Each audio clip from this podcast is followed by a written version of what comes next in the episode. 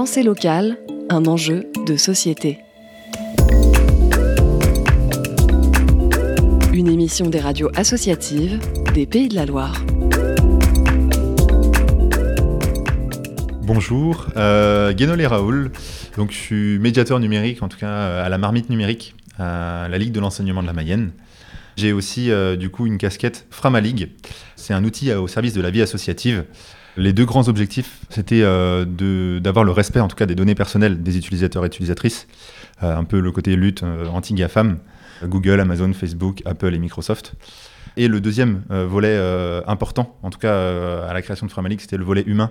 Euh, on a du lien avec euh, les personnes qui traitent les données ou en tout cas qui gèrent l'outil. C'est un outil, qui une plateforme qui a été créée en 2016, c'est ça? Avec euh, quels outils, à quoi ça ressemble finalement? Alors effectivement, ça a été créé en 2016 euh, avec euh, différents outils. Après, ça s'est étoffé au fur et à mesure des années. Euh, mais un outil euh, de partage euh, de documents. Euh, donc c'est le premier outil qu'on utilise qui s'appelle Nextcloud. Un système de partage de fichiers, un système d'agenda, un système de sondage, de formulaire, un outil de discussion instantanée. Il y a différents outils en tout cas au service de la vie professionnelle et vie bénévole quotidienne. Pour autant, en fait, un logiciel libre, normalement, ça, se, ça tourne autour de quatre, quatre grandes libertés. Déjà une liberté d'utiliser euh, le logiciel, donc c'est-à-dire que tout le monde euh, peut prétendre à utiliser euh, l'outil. Une liberté d'étudier le fonctionnement du programme. Une liberté aussi de redistribuer du coup des copies. L'idée c'est euh, on peut l'utiliser mais on peut aussi justement le porter sur d'autres endroits. Et il y a aussi la liberté d'améliorer le programme. Le volet demande de fonctionnalité.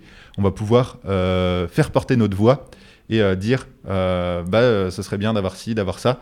Et après derrière, même si moi je sais pas coder, je peux le dire et derrière peut-être que ça va être fait, entendu en tout cas ou écouté. C'est le cœur de métier de la Ligue d'enseignement qui a fait que ça a été porté par la Ligue de l'enseignement. Dans l'accompagnement en fait de la jeunesse, on a un dispositif qui s'appelle les juniors associations.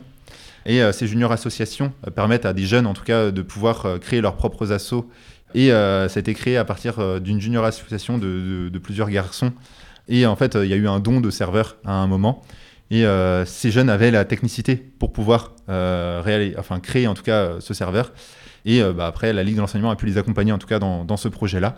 Et d'ailleurs, cette junior asso- association, c'est plus des jeunes du coup maintenant, mais ils sont justement bénévoles. Ces trois bénévoles qui sont actuellement dans Frama League faisaient partie de cette junior association. Justement, on parlait de serveurs, ça veut dire que ces serveurs, on pense souvent à ceux des GAFAM qui sont euh, dans la Silicon Valley ou on ne sait où aux États-Unis. Euh, ici, ceux de, de Framalig, euh, ils sont où? Alors bon là, vous n'allez pas forcément le voir, mais ils sont à 3 mètres de nous. Euh, clairement, en fait, ils sont dans nos locaux.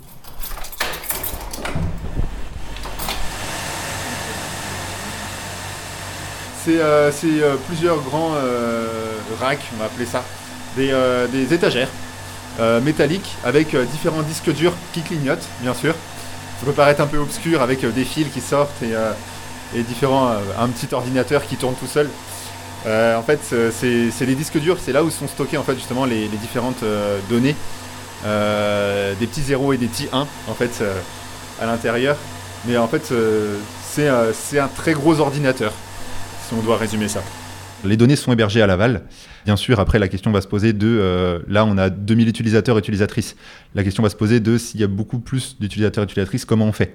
Euh, L'idée c'est pas forcément de centraliser tout euh, au même endroit. Alors, il y a vraiment trois utilisations qu'on peut, avoir de- des données personnelles. Pour un problème technique sur demande de l'utilisateur-utilisatrice, euh, bien sûr, on a besoin d'avoir accès aux données des fois en fonction, en fonction de la problématique. Si on n'a pas besoin, forcément, on ne va pas aller voir. hein. Dans un cadre légal, forcément, euh, si euh, la loi euh, nous impose à, récupérer les données personnelles, bah, forcément, on va, on va être obligé de les donner. Et ça, c'est pas un souci. Et dans un but uniquement statistique aussi, bien sûr, ça va pas aller très loin, mais c'est pour savoir, par exemple, il y a combien d'utilisateurs actuellement.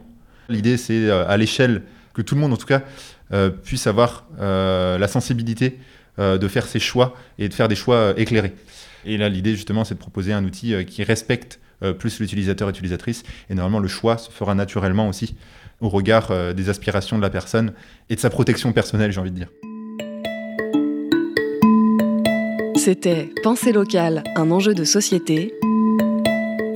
Une émission de la Frappe, la Fédération des radios associatives en Pays de la Loire. Reportage de Marie Chevillard pour l'autre radio, réalisé dans le cadre des formations du groupe numérique du mouvement associatif.